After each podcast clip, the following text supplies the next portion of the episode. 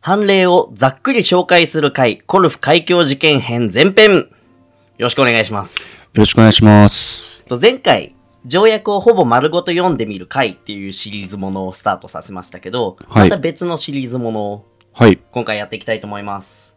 判例をざっくり紹介する回というシリーズものです。はい判例って聞いたことありますか？判例。判、判事の判に例。例えの例。例えの例。判決の判に例えの例ですね。判決の判。まあ、えっ、と、一般的に過去に下された裁判のことを判例と言ったりします。で、法学とは判例を勉強するのがおそらく法律を勉強する時間の半分ぐらいはい。を使うわけなんですけど、そんな感じでせっかく国際法というものを触れてもらうにあたって、国際法の判例を今日から見ていきたいと思います。はい。というわけで、国際法について語るポッドキャスト、東京都ハーグクへようこそ、国際法学徒のヒロトです。木村です。よろしくお願いします。よろしくお願いします。というわけで今言った通り、判例を具体的に見ていきたいんだけど、うん。シャープ3とかで話した国際法における代表的な裁判所って覚えてますか？国際司法裁判所。ありがとうございます。ICJ、インターナショナルコートオブジャスティス、国際司法裁判所。えっ、と、もちろんそれ以外の裁判所もあるし、それ以外の裁判所があるってことは、そこ以外で出されている判例もいっぱいあるんだけど、まあ ICJ が一番代表的なものなので、えっ、と、まずは ICJ の判判例から見ていこうかなと思います。で、せっかくなので一番最初の ICJ ができて最初に判決ができた事件ほう。を今回は扱いたいかなと思います。じゃあ結構古い。そうね。それがコルフ海峡事件というものです。コルフ？コルフ。コルフ海峡事件。ちなみに条約集を見ても載ってません 探したわ。条約集はね、条約が載ってるもんだからね。事件はまた別ですね。で、えっ、と、今回のこの判例、えーこれから扱うこの判例を見ていくっていうシリーズは、一通り事件が起きて、それに対して裁判で取り扱ううんみたいな流れなので、ちょっとストーリー性もあって面白いかなと思います。というわけで、まずは事件の概要を追って、それが裁判でどう扱われるかを後々確認していくはいという順番になっていきます。で、全体像を軽くさらう方が分かりやすいと思うので、うん事件の概要から超ざっくり一文でまとめちゃいます。はい。コルフ海峡事件とは、他国の領海内を勝手に掃除した後、軍艦がそこを航行したら、機雷にぶつかって大損害が出たから、改めてその海域を勝手に掃除したことについて、ICJ で国際法に照らしして争った事件です。うん。っていうのを 今一文にまとめたけど要素詰め込みまくったので時系列に沿ってちょっとずつ確認していきましょう。はい。えーっと1944年の話です。うん。もしくは45年だね。1944年の10月と1945年の1から2月に、イギリスが今回の事件が起きるコルフ海峡と呼ばれる場所を勝手に総会しました。総会っていうのは？掃除の層に海で総会です。あはい。きあ掃除するってそういうことか。きれいにするとかね。航路の安全を確保するために海中に敷設された機雷などを除去することを総会と言います。き嫌いって何？機雷っていうのは水中に仕掛けられた船が触れると爆発するようなあ危ない爆弾みたいなものです。危ないね。超危ないよね。だからこれがないかどうか確認する、そうそういう掃除を総会って言います。ちなみに、コルフ海峡ってどこ？コルフ海峡っていうのはアルバニアとギリシャ領コルフ島の間にある海峡です。ちょっと調べていいですか？ぜひコルフ。アルバニアっていうのは東南ヨーロッパの一国でギリシャの北に位置します。他にマケドニアとかコソボとかモンテネグロと国境を接していて、アドリア海を挟んで対岸にイタリアがあります。そういう位置ですね。はいはいはいはい。いあ、なるほどね。分かった分かった。イタリアのところへんってことね。イタリア、ねギリシャのところへん、ね。アルバニアとコルフ島の間にコルフ海峡っていうものがあります。はい。で。そこをイギリスが通りたかったので、まずは危険物がないかっていうことで総会をしました。で、結果危険物は一つも確認されませんでした。で、その後何度かイギリスはコルフ海峡を航行したんだけど、一度も危険は報告されなかった。というのが1944年10月および1945年1月から2月の話です。はい。で、翌年、1946年10月22日、コルフ海峡のアルバニア領海内をイギリスの軍艦計4隻が航行してました。うん。この軍艦が航行していると、一隻、ソーマレス号という軍艦が機雷に触れて大破しました。はい。で、やばいということで、一緒に航行していたボレッジ号という軍艦が救援に駆けつけました。はい。で、救援に駆けつけて、このソーマレス号を引っ張って出発した港に引き返そうとしたら、その途中で今度はその救援に駆けつけていたボレッジ号が機雷に触れて同じく大破しました。あらあら。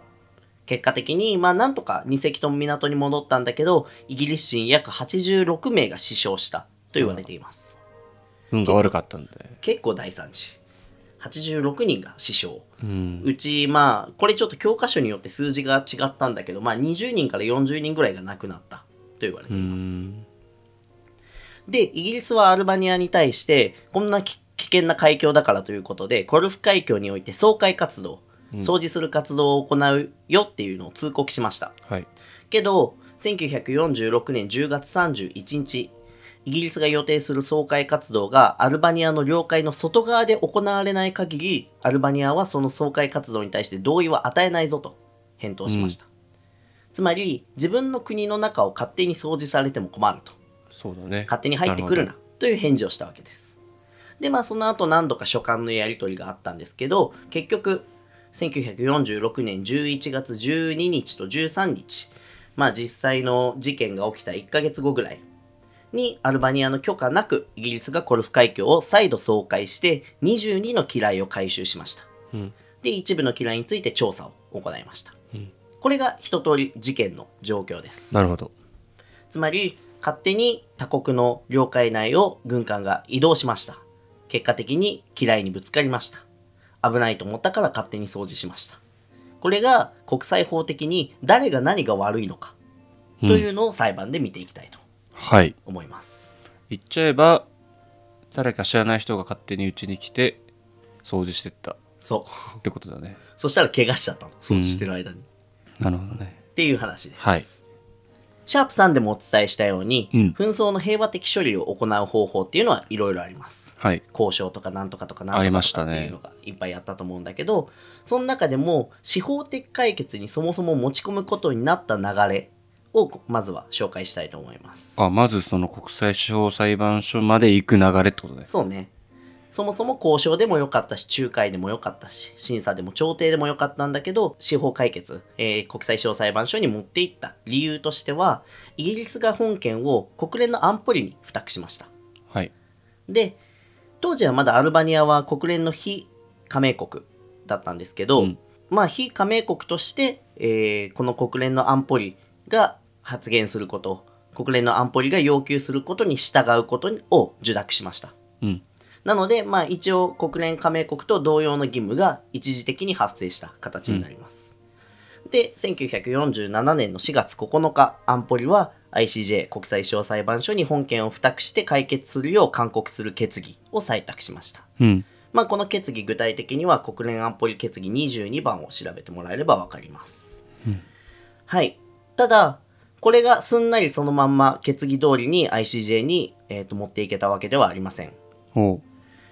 イギリスとしては、よし、あ安保理が ICJ に持っていけと言ったので、よし、持っていこうということで、1947年5月22日に、アルバニアの国際責任の確認と損害賠償を求めて ICJ に提訴しました。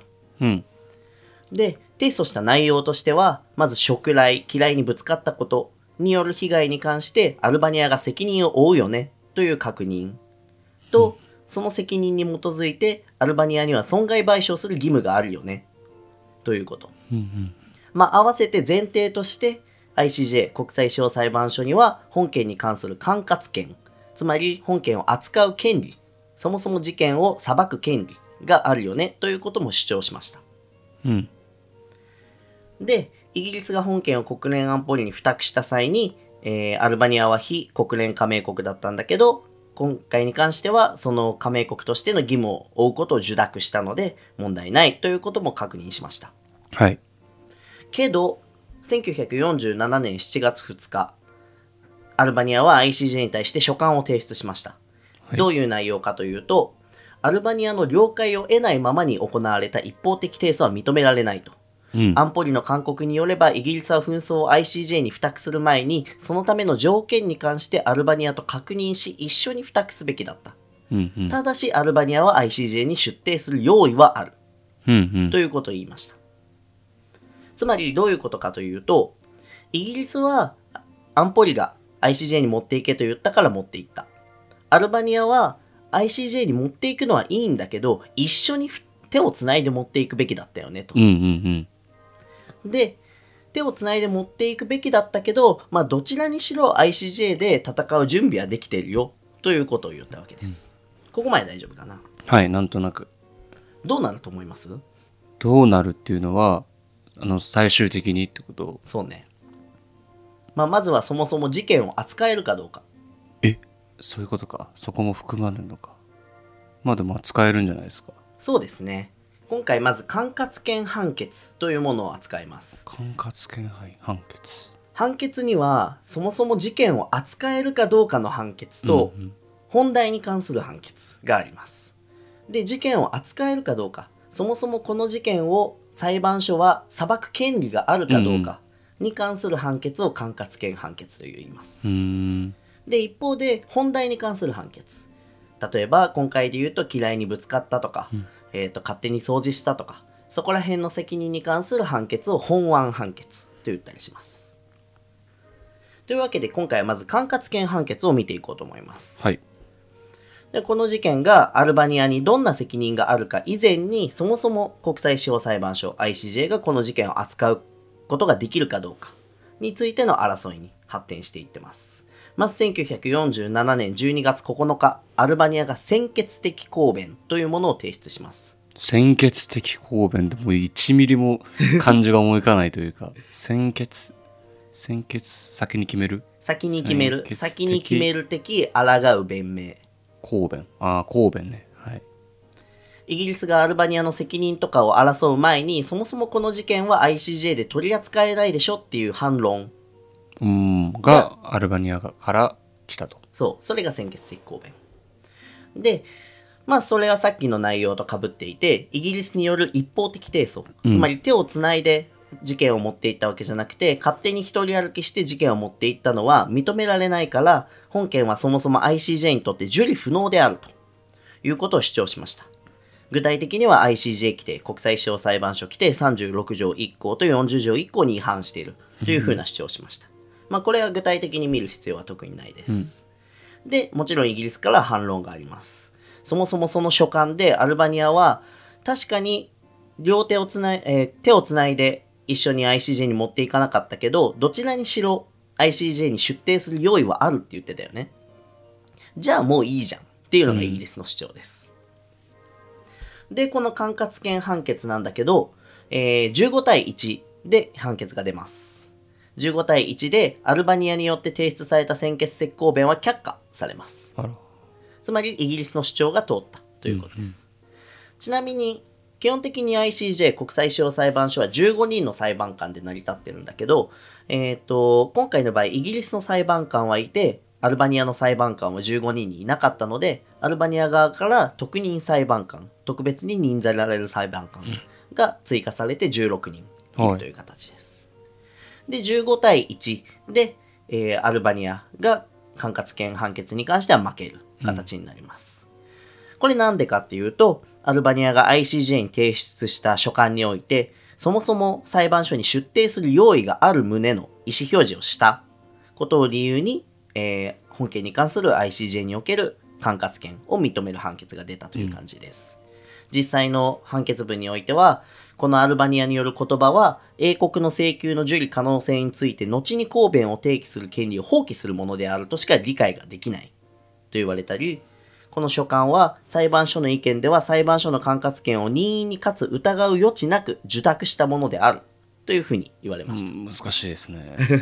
わかる。言ってることはわかるけど、難しいですね。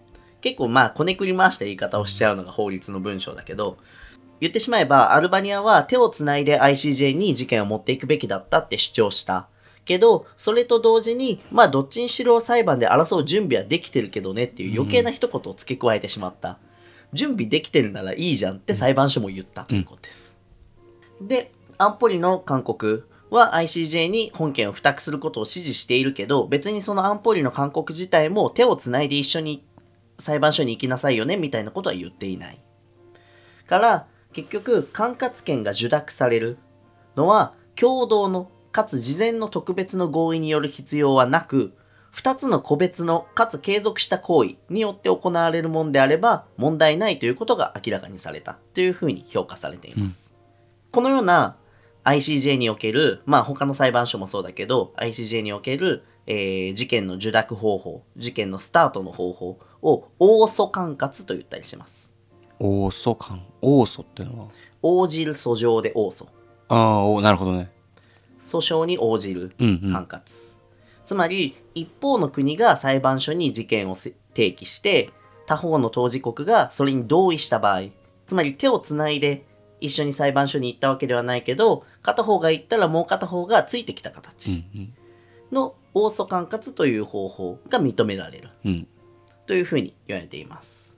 で、この応訴による管轄権の設定については、具体的に ICJ 規定、裁判所のルールには明文の規定はないんだけども、問題なく認められているとされていて、一方的請求に対して、被告国がいかなる行動も取らなかった場合に、応訴管轄権が設定されず、送検名簿から事件が削除された事例も実際あったりします。うんつまり今回アルバニアは裁判に出る準備はあるよみたいなことを言わなかったりすれば実際にこの事件は裁判所で扱われなかった可能性もあうんるうん。ということで、なんか国際司法裁判所はなんかさっき言ってたけど一緒にやるみたいなのが前提ってなんか聞いたことあるような気がするんだよな。うんうんうん。だから一方がやる気なかったら事件にならないみたいなそう。ことを説明された記憶がある。まさに。基本的に国際司法裁判所っていうのは両方が両国が同意して裁判を行わなきゃいけない、けどその同意と取れるものをアルバニアは言ってしまった、うんから裁判がとりあえず取り行われるよ。なるほどね。という形です。ここまでいいですかね、はい。ことこまでいうわけでってことはここまでで今裁判が行われますってことだよね。そういうことです。つまり本題がまだ残ってるということです。まあ今回は判例をざっくり紹介する回、コルフ海峡事件編前編ということで、事件の内容と管轄権判決を取り扱いましたけど、本案判決に関しては次回扱おうかなとはい思います。ここまでざっくり理解はしていただけましたかはいありがとうございます。めんどくさいことが多いわけですねなんか裁判を行うためには裁判を行うまでの同意がまず必要。そこを決定しなきゃいけない。なので、こっから本題が始まります。というわけで、今回も終わりにしたいと思います。ここまで聞いてくださったからには、ぜひ、ポッドキャストのフォロー、番組の高評価、感想のコメントをお願いいたします。当番組は Spotify 等で毎週土曜日18時に公開しているほか、各種 SNS で番組の情報もアップしていますので、フォローしていただければ幸いです。ではまた来週、ありがとうございました。ありがとうございました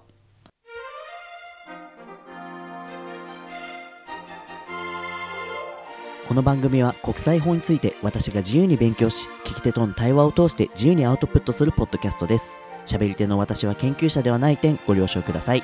またこの番組は専門家による数々の研究、友人からの助言と協力、そして何より皆様の応援によって支えられています。心より感謝申し上げます。